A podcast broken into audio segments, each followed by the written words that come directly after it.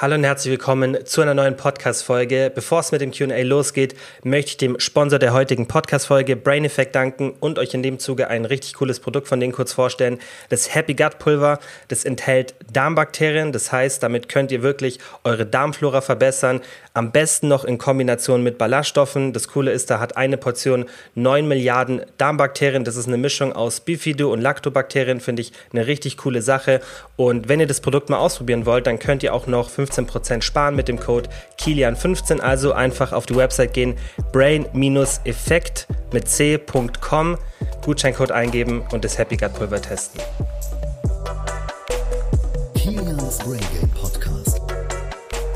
So, bevor es jetzt mit der Folge losgeht, möchte ich mich erstmal bei euch entschuldigen. Ich habe ja gesagt, dass wieder regelmäßig Folgen kommen und die kommen jetzt wirklich jede Woche. Das Problem ist, mich hat es auch erwischt. Ich denke, ihr hört es an meiner Stimme noch, ähm, dass ich ein bisschen leicht erkältet bin. Ich hatte ähm, Covid vor kurzem und mich hat es tatsächlich re relativ ähm, stark erwischt für ein paar Tage und musste natürlich auch erst wieder alles aufarbeiten, ein bisschen wieder reinkommen in meinen Alltag.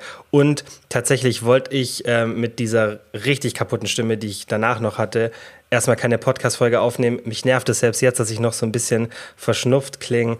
Ähm, ich hoffe, es trotzdem ähm, auszuhalten. Und jetzt kommt die Podcast-Folge, die ich euch eigentlich versprochen hatte mit dem zweiten Teil der Fragen von der letzten Folge, weil eben so viele coole Fragen kamen.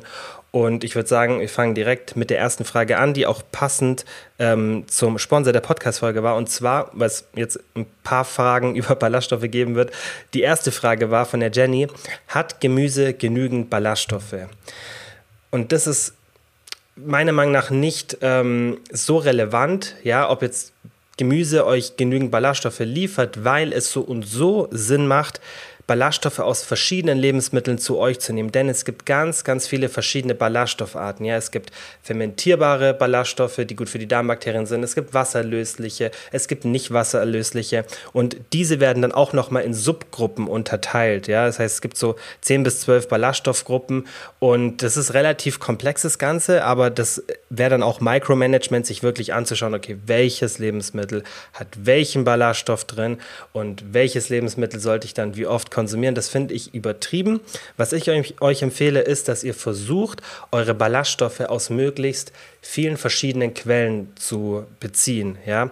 Und tendenziell gibt es eben drei, also meiner Meinung nach drei Kategorien, in denen, oder sagen wir mal vielleicht vier, wenn wir noch die letzte in zwei unterteilen, ähm, an denen man sich orientieren kann, wenn man so die Lebensmittelgruppen anschaut. Ja, das ist Nummer eins, das ich jetzt in zwei unterteile, Gemüse und Obst. Ja, das kann man tendenziell so als eines betrachten, Gemüse, Obst und vielleicht können wir noch sogar Pilze dazu nehmen. Dann gibt es Vollkornprodukte und ähm, es gibt Hülsenfrüchte. Ja? Und diese, also normalerweise finde ich das sinnvoll, einfach für, den, für die Einfachheit, dass man es in drei Gruppen unterteilt, das heißt Gemüse und Obst. Also Gemüse, Obst, Beeren, Pilze, ja, das ist eine große Kategorie. Dann Vollkornprodukte und das andere sind Hülsenfrüchte. Ja? Und wenn ihr versucht, wirklich regelmäßig von allen genug zu essen, dann seid ihr mit allen notwendigen Ballaststoffarten versorgt. Ja, weil wenn wir uns zum Beispiel mal Gemüse anschauen, da gibt es relativ wenige Sorten, die wirklich viele Ballaststoffe haben. Ja, Karotten, Brokkoli, Blumenkohl, sowas hat in die Richtung zweieinhalb bis drei Gramm Ballaststoffe pro 100 Gramm. Rosenkohl hat, glaube ich, so vier. Erbsen haben fünf, das zählt für mich aber eher als Hülsenfrucht.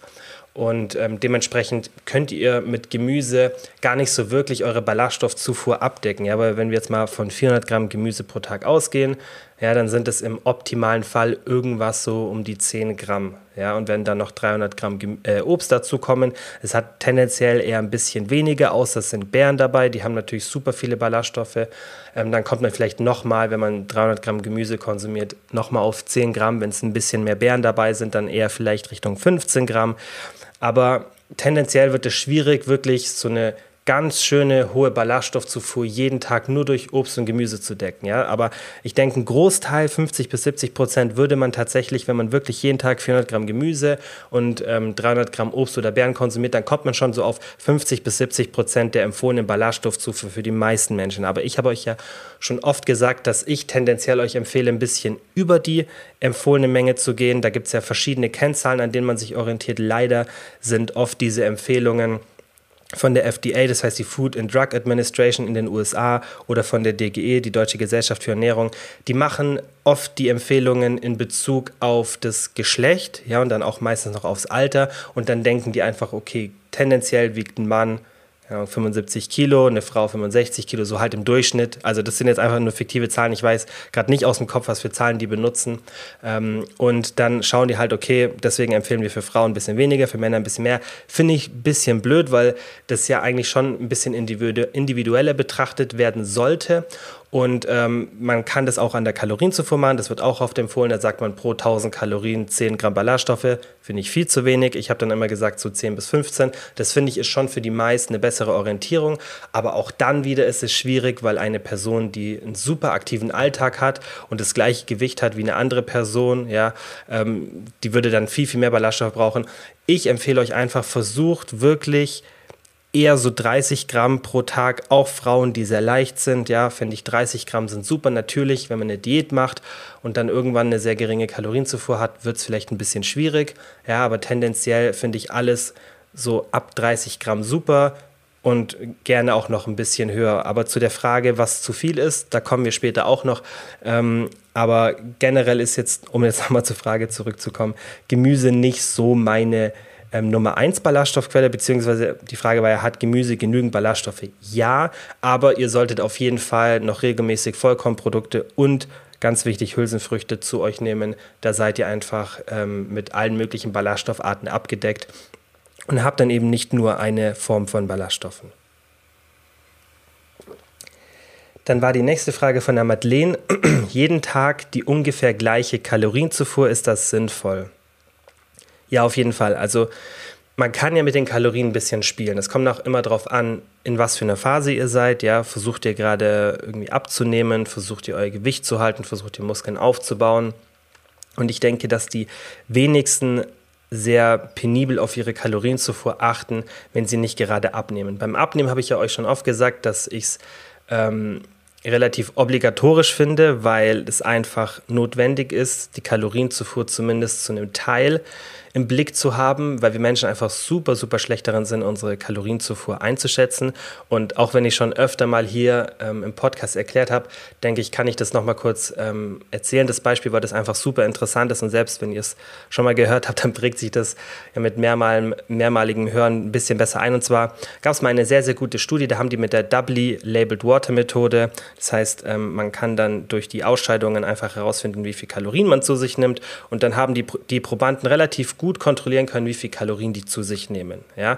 Und mit dieser Methode haben die, die Probanden untersucht, okay, wie viel Kalorien nehmen die zu sich? Und dann mussten die Probanden eben Tagebuch führen, okay, was habe ich gegessen? Die Wissenschaftler rechnen, rechnen das dann zusammen, okay, das sind so und so viel Kalorien. Und da hat man eben gesehen, dass die Menschen ungefähr um die 50%-Marke herum ihre Kalorienzufuhr unterschätzen. Ja, das heißt, die haben nicht gesagt, ah, ich habe 2000 Kalorien gegessen, sondern die haben gesagt, ich habe das, das, das und das gegessen.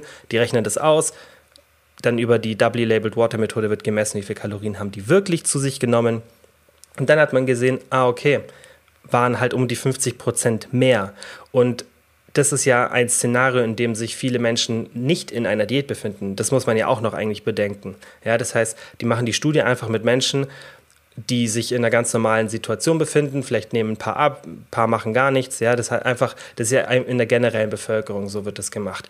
Und da muss man ja bedenken, dass wenn man in der Diät ist, der Hunger ja noch extremer ist, ja, und man diese Zahlen vermutlich nicht mal wirklich für eine Diät anwenden kann. Das heißt aber im Endeffekt einfach, das Fazit der Studie und was man immer, immer, immer wieder sieht, besonders auch Leute, die ähm, im Bereich Coaching tätig sind, ich ja auch selber, da sieht man das natürlich, ähm, immer wieder, dass Menschen sehr, sehr schlecht darin sind, einzuschätzen, wie viel sie gegessen haben. Und das nicht, weil wir uns irgendwie anlügen oder so, wir sind einfach schlecht darin. Und deswegen sollte man die Kalorienzufuhr gerade beim Abnehmen, jetzt ein bisschen abgeschweift, aber das ist, finde ich, ein wichtiges Thema, schon kontrollieren. Natürlich ist es wichtig, dass man das richtig macht. Dazu habe ich auch schon mal eine Podcast-Folge aufgenommen, weil Kalorienzählen ist wie alles andere. Man kann es gut oder schlecht machen, wie Autofahren, sage ich immer. Man kann Unfall bauen oder man kann eben richtig fahren, vorsichtig, vorausschauend, ja ähm, stressfrei und das kann mit den Kalorienzählen auch machen. Das kann gut oder schlecht sein. Richtig, wichtig ist halt nur, dass man es richtig macht. Ja? Ähm, aber tendenziell, um jetzt zurückzukommen zur Frage, finde ich es sinnvoll, die Kalorienzufuhr möglichst stabil zu halten. Ja, einfach aus mehreren Gründen. Es führt dazu, dass ihr eine Routine entwickeln könnt. Das heißt, dass ihr schaut, dass ihr möglichst immer das Gleiche esst oder zumindest, dass die Portionsgrößen gleich groß sind. Ich denke, die meisten haben ein so ein Staple-Frühstück, ja, so irgendein Frühstück, vielleicht ein oder zwei verschiedene Sachen, die sie immer in der Früh essen. Ja, das heißt, dann hat man da schon mal ein bisschen so einen Standard drin. Da kann man auch besser planen für abends. Ja, dann hat man eine bestimmte Kalorienzufuhr, die man abends noch übrig hat. Und generell finde ich es einfach sinnvoller, wenn man da nicht so hin und her schwankt. Ja, also Calorie Cycling gezielt zu machen, um irgendwie mehr Fett zu verlieren, das finde ich tatsächlich sehr, sehr sinnlos. Ich würde euch tatsächlich Calorie Cycling nur empfehlen, um einfach mit, ähm, mit der Wochenbilanz ein bisschen zu spielen, damit ihr flexibler seid. Ja? Das Ziel vom Calorie Cycling sollte einfach sein, dass ihr sagen könnt, okay, jetzt kann ich heute mal auswärts essen gehen, ja, und ähm, obwohl ich gerade abnehme und irgendwie 1800 Kalorien als Ziel habe und heute Abend eine Pizza essen will und vermutlich irgendwo bei 2500 Kalorien lande, kann ich das ausgleichen, weil ich dann eben die zwei Tage darauf diese 700 Kalorien einspare, jeweils irgendwie 350 Kalorien weniger essen, ja, an den Folgetagen.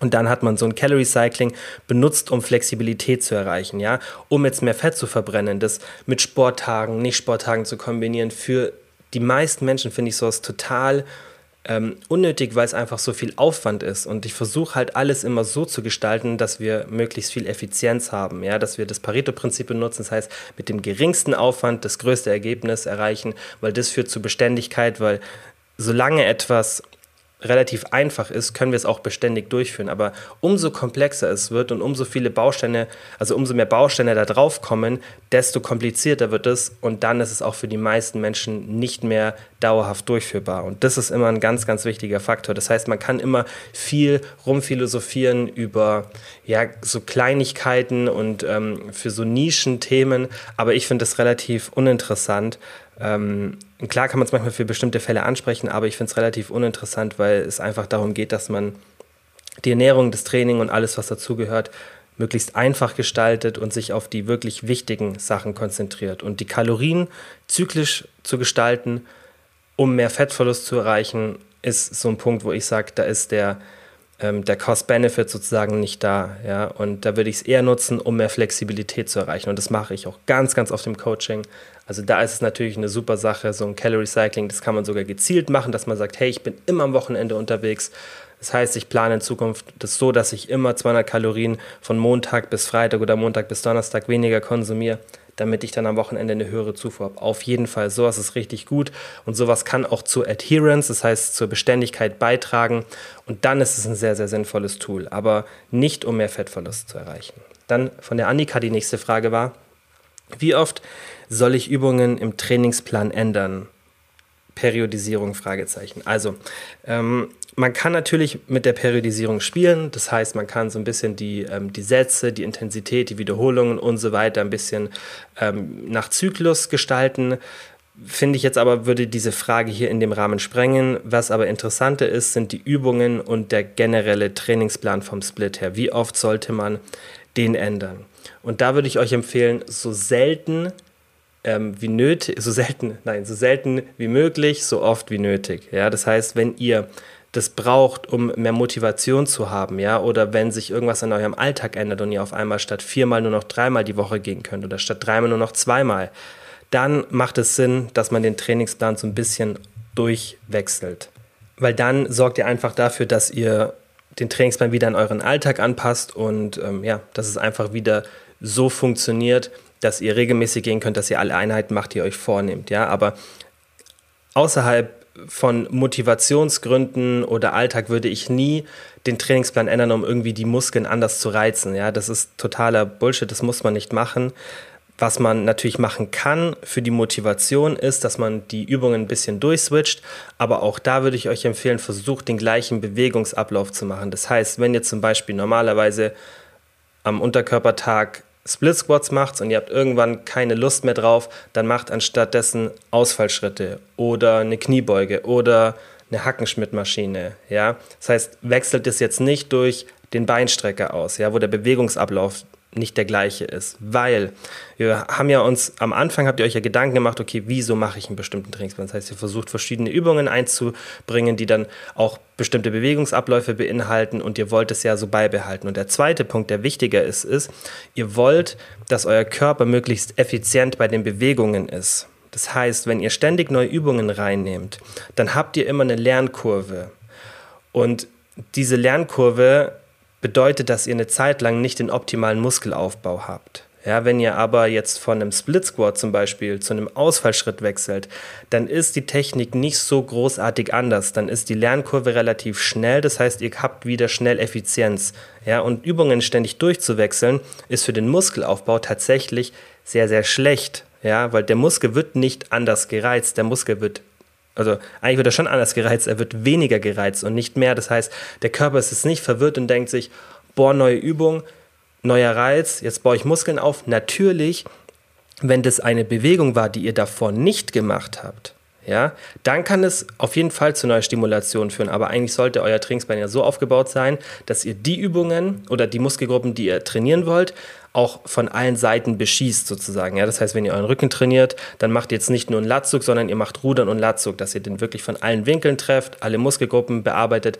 Natürlich, klar, wenn man dann normalerweise nur Rudern macht und jetzt dann eine Ruderübung durch einen Latzug austauscht, dann klar setzt man neue Reize, weil das eine Bewegung ist, die man davor nicht hatte. Ja, wenn man aber davor schon Latzug trainiert hat, dann ist es weniger sinnvoll. Ja, aber Worum es mir eigentlich geht, ist, dass ihr verstehen müsst, dass ihr durch neue Übungen nicht neue Reize setzt, sondern es für den Körper erstmal schwieriger macht. Ja, das heißt, ihr habt erstmal eine neue Übung, an die sich der Körper gewöhnen muss. Er muss Effizienz aufbauen, das ZNS muss sich dran gewöhnen.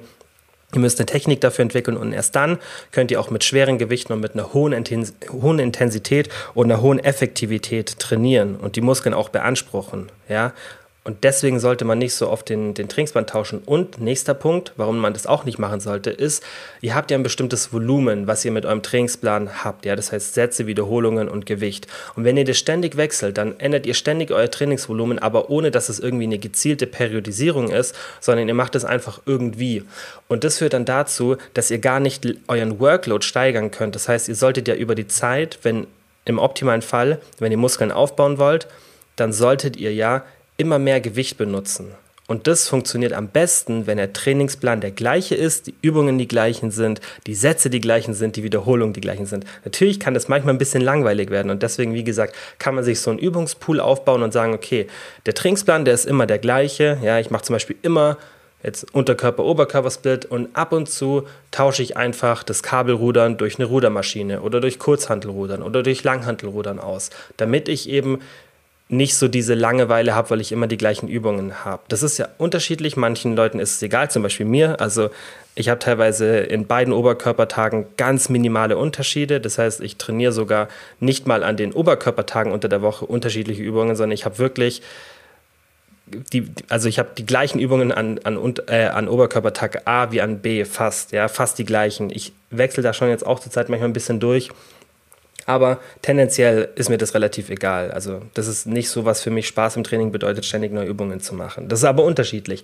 Und wenn man das braucht, dann würde ich so einen Übungspool machen und dann da ab und zu durchwechseln. Aber auch hier wichtig, Gewichte notieren, schauen, wo wart ihr davor. Und das eben klappt auch am besten, wenn man halt den Trainingsplan nicht so oft durchwechselt. Ja, das heißt, findet irgendeinen Trainingsplan, der euch Spaß macht und dann schaut, dass ihr den nicht so oft durchswitcht.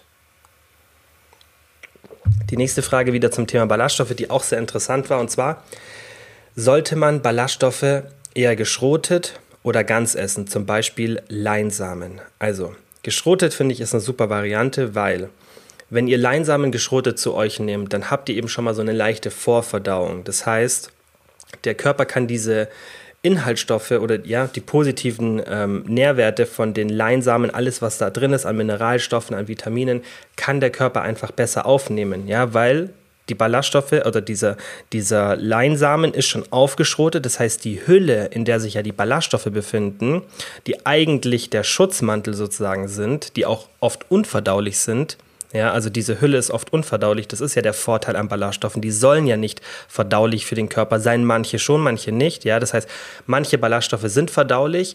Die sind dann gut für die Darmbakterien. Ja, das heißt, die können sich daran ernähren. Manche Ballaststoffe wandern aber auch einfach durch den Magen-Darm-Trakt, was aber auch eine Reinigung für den Magen-Darm ist. Ja, und was natürlich positiv ist, weil teilweise auch Kalorien aus dem Körper raus transportiert werden. Das heißt, man kann auch ein bisschen mehr essen und der Effekt ist tatsächlich positiv. Aber tendenziell ähm, ist es nicht so relevant, ja, ähm, wenn man die Ballaststoffe betrachtet. Aber ich würde euch empfehlen, versucht schon eher ähm, die ganzen Produkte zu nehmen. Jetzt bei, Le bei Leinsamen ist es anders, da kann man schon mal das Geschrotete nehmen. Aber ganz wichtig bei anderen Produkten, ja, nicht die geschälte Variante nehmen, weil in der Schale sind die Ballaststoffe. Da sind diese unverdaulichen Kohlenhydrate. Ballaststoffe sind ja auch nur Kohlenhydrate, die eben unverdaulich sind und deswegen wie so eine Subkategorie gelten. Und ähm, sobald ihr geschälte Produkte zu euch nehmt, habt ihr eben die Schale da weg. Das ist ja das Problem an unserer westlichen Ernährung, dass die Schälung von bestimmten Getreidesorten, ähm, Gemüse und so weiter dazu führt, dass wir diese ganzen Ballaststoffe nicht aufnehmen. Was natürlich ähm, das Essen, ja, das heißt das, das Gefühl beim Essen, es macht es weicher, es macht es angenehmer ähm, und es macht es auch leichter, das zu essen. Das führt dann natürlich dazu, dass wir davon mehr konsumieren wollen. Das heißt, es ist einfach ein, eine, eine, moderne Art und Weise, Produkte zu verarbeiten. Und das führt dann dazu, dass wir so wenig Ballaststoffe in der Ernährung zu uns nehmen. Klar, jetzt kommt langsam wieder so ein Switch, finde ich, gerade wenn man so Cornflakes und so anschaut, da sind dann oft Vollkornprodukte ähm, mit eingebaut, ja, aber ähm, tendenziell ist es schon so, dass die meisten Produkte eben geschält sind und dann ist dieser tolle Effekt der Ballaststoffe komplett weg. Ja, das heißt, generell eher die ganzen Produkte konsumieren. Ähm, bei Leinsamen, klar, wenn man jetzt auf die Omega-3-Fettsäuren abzielt, dann ist das geschrotete Produkt natürlich besser, weil wenn ihr die ganzen Leinsamen esst und ihr die nicht ewig lange kaut und durch den Kauprozess die aufspaltet, dann gehen die halt in euren Magen, werden gar nicht wirklich ähm, aufgespalten und ihr profitiert von diesen ganzen Inhaltsstoffen nicht so wirklich. Ja, das heißt, tendenziell eher die geschrotete Variante, aber es macht natürlich auch Sinn, viele ungeschrotete Produkte zu nehmen, um eben diesen Verdauungsprozess nicht zu erreichen, damit man eben von den Ballaststoffen profitiert. Dann hat die Christina gefragt, ein bis drei Tage Wasserfasten in Klammern Muskelverlust. Also ich weiß nicht, was mit Wasserfasten gemeint ist. Ich hoffe, damit ist nicht gemeint, gar kein Wasser zu trinken. Aber auch egal, auch wenn es nur weniger trinken, das ist das Schlechteste, was man machen kann. Also bitte macht es nicht. Versucht nicht, eure Flüssigkeitszufuhr einzuschränken. Es gibt gar keinen Benefit. Im Gegenteil, ja. Es macht keinen Sinn, wenig zu trinken. Ja, da stauen sich nur unnötig ähm, ganze Schadstoffe im Körper an, die dann nicht rausgefiltert werden. Ja, das heißt, Flüssigkeitszufuhr ist ja auch ein Reinigungsprozess für den Körper und ähm, es macht keinen Sinn, dass sich das alles anstaut in eurem Körper, ja, und ähm, dementsprechend solltet ihr, wenn ihr fastet, das dann nur über die Ernährung machen. Und ich habe schon oft gesagt, dass ich mal eine separate Folge dazu mache, aber da muss ich noch mal ein bisschen ähm, alles zusammentragen, damit ich da euch auch ein bisschen eine Anleitung geben kann. Aber wenn ihr fastet, dann solltet ihr das richtig machen, weil Fasten kann einen sehr, sehr schönen positiven Effekt auf die Gesundheit haben. Ja, das heißt, dass man zum Beispiel sagt, okay, ich esse jetzt drei, vier Tage nur 500 Kalorien. Ja, dieses typische Heilfasten. Da gibt es moderne wissenschaftliche Methoden, die sehr, sehr sinnvoll sind. Ja, und der Haupteffekt darin ist, dass ihr so antikanzerogene Zellen dann habt, die eben sich besser bilden können, wenn keine Nahrungszufuhr da ist. Und da ist eben dieser Haupt, äh, hauptpositive Effekt für den Körper. Aber man muss es halt richtig machen, ist auch nicht ganz ungefährlich, ja, gerade mit Elektrolytehaushalt und so weiter. Aber bitte macht nicht irgendwelche Fastenkuren, die ihr irgendwo seht. Die einzige Fastenmethode, die ich sinnvoll finde, ist jetzt mal abgesehen von irgendwie täglichem Intermittent Fasting, ist wirklich diese Fastenmethode, wo man sagt, okay, ich esse jetzt ein bis drei Tage eine sehr geringe Kalorienzufuhr, ja, auch nicht komplett nichts essen, weil das ist gar nicht notwendig, könnte man machen, ist aber gar nicht notwendig, weil dieser positive Effekt auch bei ein paar hundert Kalorien da ist. Aber alles andere, wo ihr irgendwelche bestimmten Lebensmittelgruppen auslasst oder irgendwie kein Wasser trinkt oder nur Säfte trinkt, da ist halt kein wissenschaftlicher Effekt dahinter und das ist auch kein Mechanismus, wo ich sage, ja, das macht wahnsinnig viel Sinn, das jetzt mal auszuprobieren, ja. Wenn man klar irgendwelche Lebensmittelgruppen ausschließt, ähm, um dann herauszufinden, welche man nicht verträgt, dann ist es ja auch kein Fasten, ja, dann ist es ja eher so eine Ausschlussdiät, sowas macht natürlich Sinn, aber alles, was ihr so an, an speziellen Fastenkunden irgendwo lest oder hört mit irgendwelchen Produkten, glaubt es bitte nicht, spart euch das Geld, spart euch die, den Aufwand, ähm, die unangenehme Zeit, spart euch das wirklich, wenn ihr korrekt fasten wollt ähm, dann würde ich am ehesten noch so ein Heilfasten empfehlen, aber auch da gibt es, glaube ich, ganz, ganz viel Scam und viele Bullshit-Bücher, die irgendwas ähm, behaupten und irgendwelche ganz wilden ähm, ja, Behauptungen da reinschreiben. Deswegen versucht da wirklich ähm, euch Männer an einer wissenschaftlichen Methode zu orientieren. Ich versuche, wie gesagt, ähm, das bald mal in der Podcast-Folge ein bisschen zu verewigen, dass ich auch immer darauf ähm, zurückweisen kann, dass ich sagen kann, okay, das ist mal eine sinnvolle Anleitung. Aber bitte, das Aller, Allerwichtigste, macht kein Wasserfasten, weil selbst bei diesem Fasten, das ich dann empfehlen würde, da ist die Wasserzufuhr ganz normal. Da muss man ein bisschen auf Elektrolyte achten, ja. Ähm, aber bitte nicht die Wasserzufuhr einschränken. Das ist, es ist genau das Gegenteil, was man mit dem Fasten erreichen möchte. Dann war von der Selina die nächste Frage, kann Protein aus Riegeln genauso verwertet werden wie aus Fleisch? Also tendenziell ganz, ganz wichtiger Punkt. Tierische Proteinquellen werden vom Körper besser aufgenommen. Das ist ein Fakt, heißt nicht, dass vegane Ernährung oder ja, hauptsächlich pflanzliche Ernährung schlechter ist. Ja, ich tatsächlich konsumiere auch nicht so viel tierische Produkte, aber es ist einfach ein Fakt. Ja, tendenziell sind tierische Produkte vom Aminosäureprofil viel, viel, viel, viel besser für den Körper. Die Bioverfügbarkeit ist immer besser. Natürlich gibt es dann ähm, viele so vegane Bücher, die sich dann auf irgendwelche Kombinationen konzentrieren. Und, aber das gibt es bei tierischen Produkten auch, damit man dann eine hohe Bioverfügbarkeit ent, ähm, erhält. Aber das ist ja alles wieder total komplexer. Wenn man Proteine aus pflanzlichen Quellen mit tierischen Quellen vergleicht, dann outperformen die tierischen Quellen die pflanzlichen in 90 Prozent. Das ist einfach ein Fakt. Ist aber nicht schlimm, weil man muss gar nicht so eine hohe Bioverfügbarkeit erreichen, weil man kann auch einfach versuchen, mehr Protein zu sich zu nehmen, um diesen Effekt auszugleichen. Das würde ich immer empfehlen. Ja, wenn man sich vegan oder pflanzlich ernährt, eher bei dieser Proteinvorgabe, die ihr auch von mir bekommt, immer ein bisschen mehr am höheren Ende sich orientieren. Und wenn man sich wirklich viel mit tierischen Produkten ähm, ernährt, irgendwie so eine Carnivore Diet oder so macht, dann kann man viel, viel tiefer gehen, weil der Körper das einfach effizienter aufnimmt. Ja, in Riegeln kommt es halt drauf an. Ich habe ja schon oft Riegel kritisiert, weil die ganz oft Kollagen enthalten tatsächlich, wenn man sich mal jetzt so die Kilopreise anschaut, ist vermutlich auch auf diesem, aufgrund von diesem Kollagen-Hype, ich weiß nicht, an was es liegt, der Kollagenpreis ist, finde ich, aktuell wahnsinnig hoch. Der ist bei ungefähr, glaube ich, so 30 ähm, Euro pro Kilo. Also ich habe mir letztens ähm, Kollagenhydrolysat bestellt, weil ich da immer jeden Tag 10 Gramm vom Training nehme. Und ich glaube, ich habe 30 Euro gezahlt. Und früher war Kollagen so das Billigprotein, ja, weil da einfach Angebot und Nachfrage dazu geführt haben, dass da einfach ähm, ein, ein, hohes Angebot da war und einfach, dass der Rohstoff viel verfügbar war, aber die Nachfrage war noch nicht so hoch. Ich, also ich denke, dass das der Grund ist und da war Kollagen 10, 12 Euro das Kilo, glaube ich, ja. Und ähm, mittlerweile ist es sehr, sehr teuer. Und deswegen, weil es eben so günstig war und Whey-Protein so teuer, haben früher viele Hersteller ihre Riegel mit viel Kollagen gefüllt, ja. Es liegt wohl auch daran, dass Kollagen von der Konsistenz besser ist, kann ich mir auch vorstellen, weil Whey-Protein ist ja eigentlich katastrophal für eine Konsistenz, ist ja total trocken. Äh, da würde ich dann eher noch ähm, Casein oder irgendein anderes Milchprotein benutzen, aber eben nicht Whey als Hersteller. Das machen auch viele Hersteller, aber ähm, warum ich das sage, ist, weil Kollagen ist wirklich ein Protein, da könnt ihr für den Muskelaufbau nicht viel mit anfangen. Das hat andere Vorteile, ja, aber eben nicht für den Muskelaufbau. Und ähm, man braucht auch nicht viel Kollagen, ja, 10 Gramm, das reicht dann pro Tag, wenn man das nicht eh schon durch die Ernährung aufnimmt.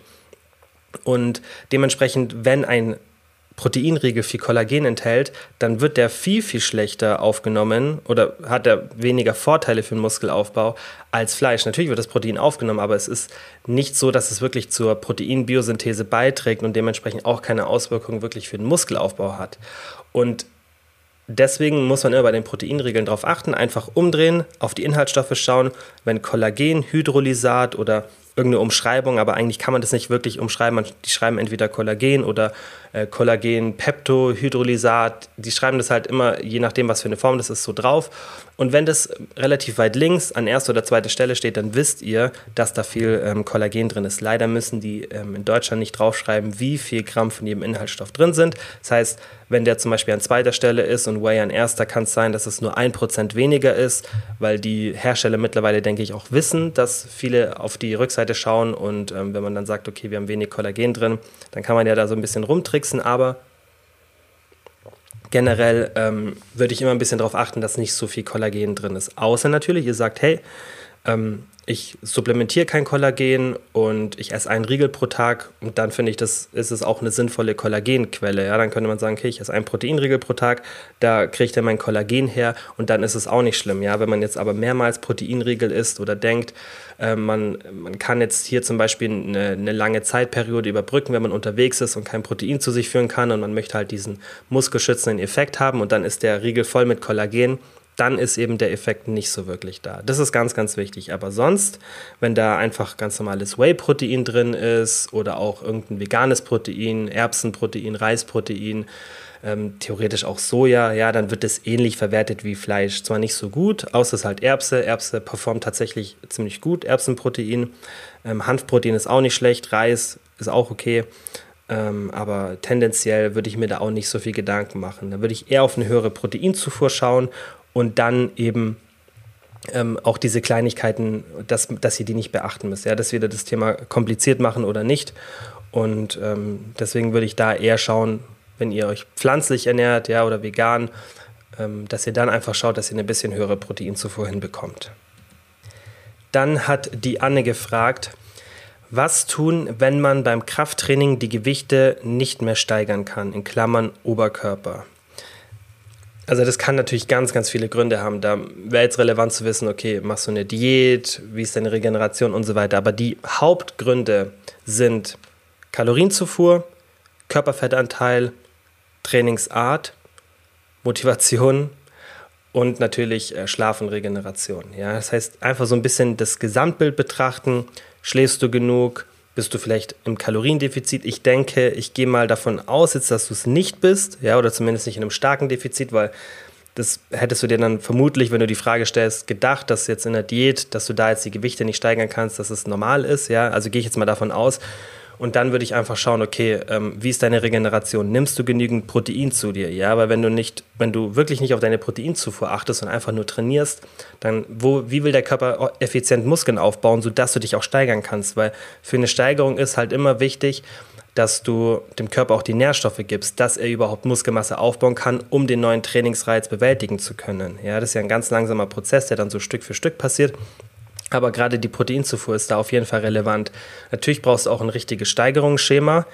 Aber ich gehe jetzt auch mal davon aus, dass du das hast und dass du eher an so einem Plateau bist und es einfach von den Gewichten nicht mehr weitergeht. Was natürlich auch sein kann, ist, dass du einfach an einem Punkt bist, wenn du vielleicht schon sehr lange trainierst, wo das sehr, sehr langsam geht. Ja? Und dann muss man einfach ein bisschen Geduld haben, muss ein bisschen fortschrittlichere Progressionsschemata benutzen, aber ähm, tendenziell liegt es meistens eher an anderen Sachen und da muss man dann eher schauen, okay, wie, wie gesagt, wie schlafe ich, ist meine Regeneration gut, ähm, gehe ich ins Training und bin schon irgendwie voll kaputt, weil ich die ganze Zeit schon unterwegs war. Ja, also solche Sachen mal beobachten. Vielleicht auch mal schauen, okay, mache ich vielleicht zu viele Schritte und nehme dann nicht genug Kalorien zu mir. Das heißt, ich habe eine, einen hohen Aktivitätslevel und bin eigentlich so vielleicht ganz leicht im Defizit oder nur so auf Erhaltung, dann vielleicht einfach mal 100 Kalorien mehr machen oder einfach irgendwie einen kleinen Snack jeden Tag mehr ja, zur normalen Ernährung ähm, und da einfach schauen, dass man die Kalorien ein bisschen erhöht. Aber tendenziell sehe ich die Kalorien bei den wenigsten als ähm, ausschlaggebender Faktor. Ja, weil ich bin nicht so ein Freund, das habe ich ja schon oft gesagt, von einem hohen Kalorienüberschuss. Für Muskelaufbau ist gar nicht notwendig.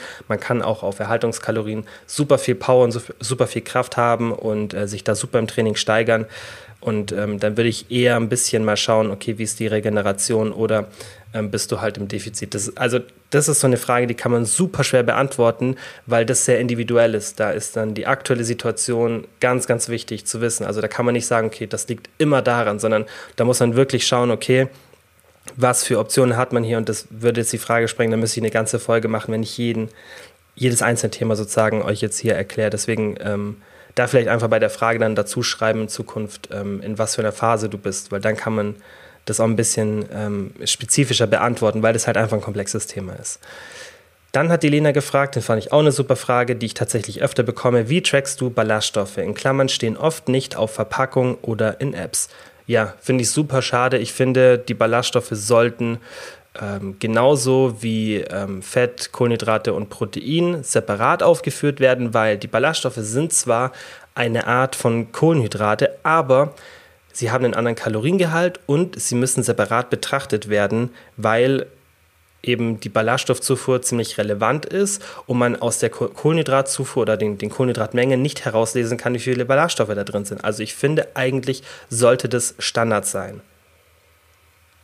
Ich finde, dass mittlerweile die meisten Hersteller es auf die Verpackung draufpacken, weil es ja auch mittlerweile einfach so ein, so ein Gesundheitsding ist. Also ich merke, dass das immer mehr Hersteller auch irgendwie vorne so draufpacken, irgendwie reich an Ballaststoffen oder 6 Gramm Ballaststoffe.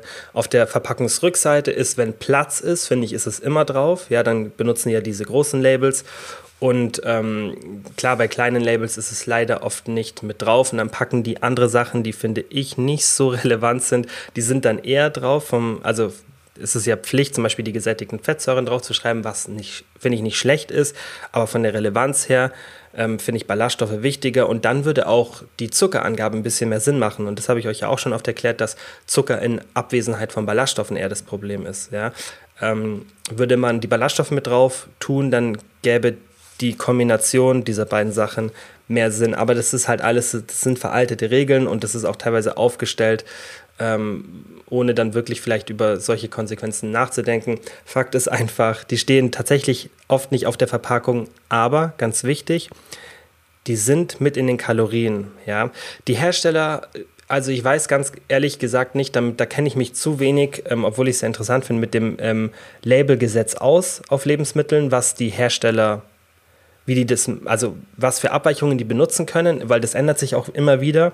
Das heißt, es ist schwierig, da irgendwie so auf dem aktuellen Stand zu bleiben. Ist auch immer ein bisschen schwierig, das herauszufinden. Ähm, was ich aber definitiv weiß, ist, dass die Ballaststoffe mit einberechnet werden müssen. Aber tatsächlich weichen die Kalorien auf dem Label oft von der Berechnung, die man dann selber durchführt, ab. Ja, ich glaube, die sind manchmal teilweise einfach zu blöd, um das zusammenzurechnen, ehrlich gesagt, ähm, so komisch das klingt. Ähm, und manchmal sind auch Rundungsfehler, manchmal benutzen die auch bestimmte Tricks. Dann ähm, die einen rechnen die Ballaststoffe drauf, die anderen nicht. Also es ist teilweise ein bisschen chaotisch. Finde ich schade. Ähm, das könnte viel schöner genormt sein und ist ja auch ein wahnsinnig wichtiger Aspekt. Ernährung macht so viel von unserem täglichen Leben aus. Ähm, und sonst ist auch bei uns in Deutschland alles genormt, aber ähm, da ist dann irgendwie totales Chaos äh, scheinbar. Was aber so ist, ist, dass normalerweise die Ballaststoffe mit zwei Kalorien ja, pro Gramm mit aufgeführt werden. Deswegen, weil es meistens drin ist und weil es auch nur zwei Kalorien sind, ja, und weil manche Ballaststoffe auch weniger Kalorien als zwei liefern, ja, wenn die komplett unverdaulich sind, würde ich mir nicht so viel Gedanken machen, weil selbst wenn wir es jetzt mal hochrechnen, du nimmst eine wahnsinnig hohe Ballaststoffzufuhr zu dir, 50 Gramm pro Tag, dann sind es 100 Kalorien, die dir dann fehlen würden, also die du nicht richtig getrackt hättest sozusagen. Und das finde ich dann tatsächlich nicht wirklich relevant. Und da würde ich mir dann auch keine Gedanken machen. Was halt ein bisschen blöd ist, wenn jetzt auch hier die Frage ist, wie track ich Ballaststoffe, dass ich weiß, dass ich irgendwie 30, 40 Gramm zu mir nehme, das weiß ich auch nicht, ganz ehrlich, weil wenn ich meine Kalorien track, und das mache ich schon meist, die meiste Zeit jetzt aktuell gerade nicht so oft, ähm, aber ich mache schon immer mal wieder. Ähm, dann klar, dann sehe ich es, weil tatsächlich finde ich, dass die meisten Lebensmittel, wenn man es abscannt ja, oder irgendwie eingibt, haben es schon viele drin. Ja, und dann finde ich, kann man immer noch ähm, irgendwie 5 Gramm vielleicht so pauschal am Tag draufrechnen oder vielleicht sogar 10 Gramm, wenn man sich ballaststoffreich ernährt, so als, als Fehlerquelle sozusagen mit reinnehmen. Ähm, aber tatsächlich achte ich nicht drauf, wie viel Gramm ich zu mir nehme. Ich mache es eher andersrum. Ich achte darauf, dass ich einfach viele Lebensmittel zu mir nehme, die ballaststoffreich sind. Und das fängt schon beim Einkaufen an. Ja, das heißt, einfach darauf achten, dass ihr immer die ballaststoffreiche Variante nehmt, dass ihr jeden Tag schaut, okay, mein Frühstück versuche ich immer ballaststoffreich zu gestalten. Mein Frühstück hat, glaube ich, so um die 15 Gramm, fast 20 Gramm Ballaststoffe. Das heißt, da habe ich schon mal fast die Hälfte von der unteren Grenze, die ich auch für mich empfehle, so 30 Gramm, die sind dann schon weg. Und dann wird es echt schwierig, dass ich nicht auf meine Ballaststoffe komme. Was ich auch schon ein paar Mal jetzt, glaube ich, gesagt habe, was ich tatsächlich ähm, aktuell mache, ist, weil ich immer tagsüber ein Proteinshake trinke, zum Beispiel jetzt gleich, bevor ich ins Training gehe, damit ich einfach auf meine Proteinzufuhr komme ist, dass ich da ungefähr 5 Gramm ähm, Flohsamenschalen reintue.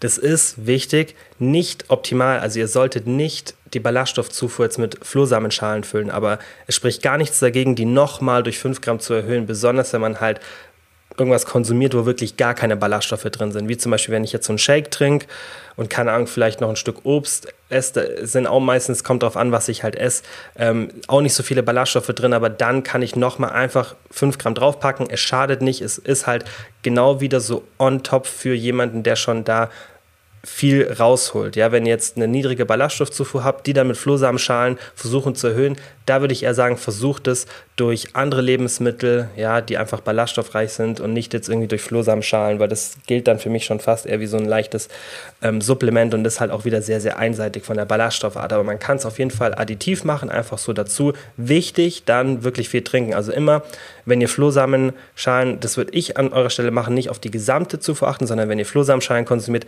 einfach direkt, wenn ihr irgendwie 5 Gramm ähm, gegessen habt oder irgendwo das reingetan habt, immer direkt danach ein Glas Wasser trinken, weil die binden wahnsinnig viel Wasser an sich und es kann bei der Verdauung sonst unangenehm werden. Ähm, und darauf sollte man auf jeden Fall achten. Aber tendenziell würde ich euch sagen, trackt die Ballaststoffe nicht, achtet einfach auf eine ähm, hohe Ballaststoffzufuhr durch die Lebensmittel, die ihr konsumiert. Ja, und macht es so ein bisschen entspannter. Oder wenn ihr so Standardmahlzeiten habt wie ich, dann schaut einfach mal, okay, was hat denn überhaupt mein Frühstück an Ballaststoffen? Ja, oder wie kann ich das nochmal erhöhen, ähm, damit man eben da eine hohe Ballaststoffzufuhr hat dann glaube ich die vor, vor, Frage, glaube ich, ähm, war Sport früh, aber Intervallfasten, ist es schlecht, wenn man nicht direkt nach Training Proteine isst? Also tatsächlich, wenn man wirklich das Maximum herausholen will und man trainiert in der Früh und man macht ein Intervallfasten, dass man zum Beispiel ja, dieses 16-8 macht, dass man sagt, okay, ich esse erst dann irgendwie ab 16 Uhr bis 24 Uhr oder ich fange erst um 12 Uhr an bis 8 Uhr, das fände ich dann sinnvoller, ähm, dann wäre es nicht optimal. Ja? Wenn du wirklich maximal Muskelaufbau willst, dann solltest du definitiv nach dem Training Protein essen. Das Problem ist, dass wenn du zum Beispiel Whey-Protein zu dir nimmst, dass du ja diesen Insulin-Spike hast ja? und tendenziell, du bist dann erstmal aus dem Fasten raus. Die Frage ist, wirkt sich das auf deinen Hunger aus? Muss man ein bisschen ausprobieren. Also probier das einfach mal aus. Trink vielleicht mal einen Shake danach ähm, und schau, ob du dann deinen Hunger genauso gut im Griff hast, wie wenn du jetzt fasten würdest und nichts zu dir nimmst. Einfach mal ausprobieren. Das ist immer das Beste. Ähm, aber generell, wenn du jetzt sagst, ich esse vielleicht um 12 wieder und hör dann um 20 Uhr auf, ja, ähm, dann fände ich es nicht so schlimm, wenn du jetzt irgendwie um 8 Uhr trainierst, ja, und dann erstmal kein Protein zu dir nimmst selbst wenn du dann sagst, okay, du hast ein anderes Intervallfasten, vielleicht irgendwie einen anderen Rhythmus, du isst nur von 16 bis äh, 20 Uhr, das heißt, da wäre noch eine längere Zeit drin, selbst dann für Hobbysportler sehe ich dann nicht wirklich ein großes Problem. Du wirst trotzdem super Muskeln aufbauen, wenn du halt wirklich das Maximum herausholen willst. Dann sollte schon vor oder nach dem Training irgendwo ein bisschen Protein sein, ja, oder zumindest in der Nähe sollte eine Mahlzeit stattgefunden haben, weil du kommst ja vermutlich sehr stark oder sehr lange gefastet ins Training und dann wirklich ohne Protein da lässt man schon ein bisschen was auf der Strecke. Ja? Also ich sage ja immer, alles so leicht wie möglich gestalten, aber ich empfehle dir in dem Fall, probier es doch einfach mal aus, einen Shake davor oder danach zu trinken. Vielleicht merkst du, dass es sich gar nicht auf deinen, deinen Hunger auswirkt und du trotzdem diese Vorteile vom Fasten hast. Ja? Also da einfach mal ausprobieren, weil optimal ist es definitiv nicht. Ja? Du wirst trotzdem Muskeln aufbauen können, gar keine Frage. Die Frage ist halt nur, ähm, willst du das Maximum herausholen oder ähm, sagst du, okay, wenn ich 20, 30 Prozent der Ergebnisse auf der Strecke lasse, dafür meinen Hunger besser unter Kontrolle habe, go for it. Dann ähm, macht es auf jeden Fall Sinn. Dann die nächste Frage war, sehr interessant, kann man zu viele Ballaststoffe konsumieren? Folgen. Also es gibt leider logischerweise wenige Studien, die sowas untersuchen, ja, wo man wirklich über einen langen Zeitraum schön kontrolliert schaut, nehmen Menschen jetzt 100 Gramm Ballaststoffe zu sich, was passiert da? Denn das ist einfach wahnsinnig schwierig überhaupt hinzubekommen. Und äh, solche Studien sind natürlich teuer und dann ist natürlich immer die Frage, woher kommt das Funding? Und ähm, aus der Privatwirtschaft interessiert sich halt nicht wirklich jemand dafür, äh, was passiert, wenn die Leute zu viele Ballaststoffe essen, weil damit es hat auf keine Produkte irgendeine Auswirkung. Da ist einfach kein Funding dahinter. Das ist ganz oft so, dass uns die Studien fehlen, ähm, weil einfach kein wirtschaftliches Interesse besteht. Und das ist halt da auch so, warum sollte man so eine Studie machen, ja? Und alles staatlich ähm, unterstützte ist dann halt auch, da versucht man eher so erstmal die wichtigen Szenarien, die realistischen Szenarien abzudecken oder das, was halt die Wissenschaftler interessiert oder wo sie denken, wo ein Benefit da ist, ja, dass sie dafür äh, Funding bekommen. Und sowas ähm, ist halt relativ unpraktikabel, denke ich, für die, für die, für die aktuelle Zeit, dass, dass man sich die Frage stellt, was passiert, wenn wir 100 Gramm Ballaststoffe äh, zu uns nehmen. Es gibt auf jeden Fall solche Studien, aber es gibt halt nicht so viel. Ja? Und ähm, dann muss man sich eher anschauen, okay, was, was ist der Mechanismus? Ja? Also was passiert, wenn man zu viele Ballaststoffe zu sich nimmt? Und man könnte sich auch anschauen, gibt es schon Bevölkerungsgruppen, die das machen? Und was passiert bei denen? Und da kann man sich zum Beispiel die Harzer anschauen, von denen ich hier schon oft gesprochen habe.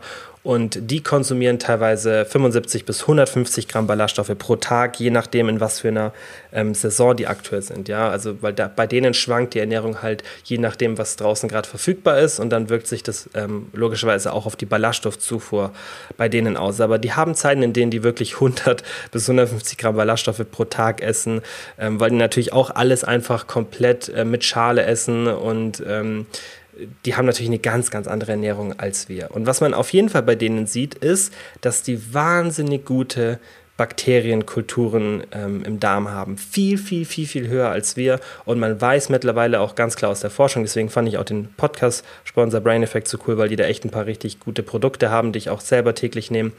Und ähm, das weiß man mittlerweile, dass Darmbakterien gut für die Gesundheit, ähm, fürs Gewicht, für die mentale Gesundheit, für ganz, ganz viele Sachen sind. Ja, ich sage natürlich immer, alles kombinieren. Das heißt, gerne so ein probiotisches Supplement nehmen, aber auch versuchen, fermentierte Lebensmittel regelmäßig zu essen. Ich habe euch ja schon oft gesagt, dass ich meinen Joghurt selber mache, den esse ich jeden Tag, ja.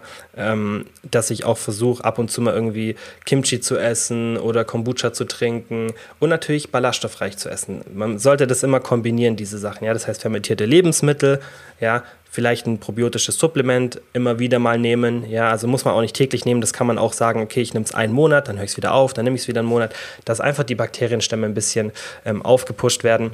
Und natürlich, wie gesagt, ballaststoffreich essen. Also die Folgen sind sehr, sehr positiv. Das heißt, man weiß, dass viele Ballaststoffe dazu führen, dass wir bessere Darmbakterien haben, weil man das eben von diesem, zum Beispiel von dem Harzer Stamm weiß, weil es ist nicht so, ähm, dass sie irgendwelche fermentierten Produkte essen. Natürlich essen die halt auch nicht so super hygienisch wie wir, ja, was ja natürlich auch ein, ein Problem ist. Ja, klar, jetzt in den letzten zwei Jahren war Thema Hygiene vielleicht ein bisschen wichtiger, aber was man schon davor beobachtet hat, was ein Riesenproblem ist, diese ganze Sterilisation, die wir gerade in der Küche haben, ja, oder die auch teilweise, ähm, ich fand das beste Beispiel, ich weiß nicht, ich habe das in irgendeiner Dokumentation gesehen, ähm, dass kleine amerikanische Kinder, dass die alle in ihren Rucksäcken mit so Superheldenfiguren aussehende ähm, Desinfektionsmittel haben, ja, das heißt, dass sie das dadurch angeregt werden, das oft zu benutzen. Und das ist sowas von falsch für unsere Gesundheit. Das ist ganz, ganz schlimm.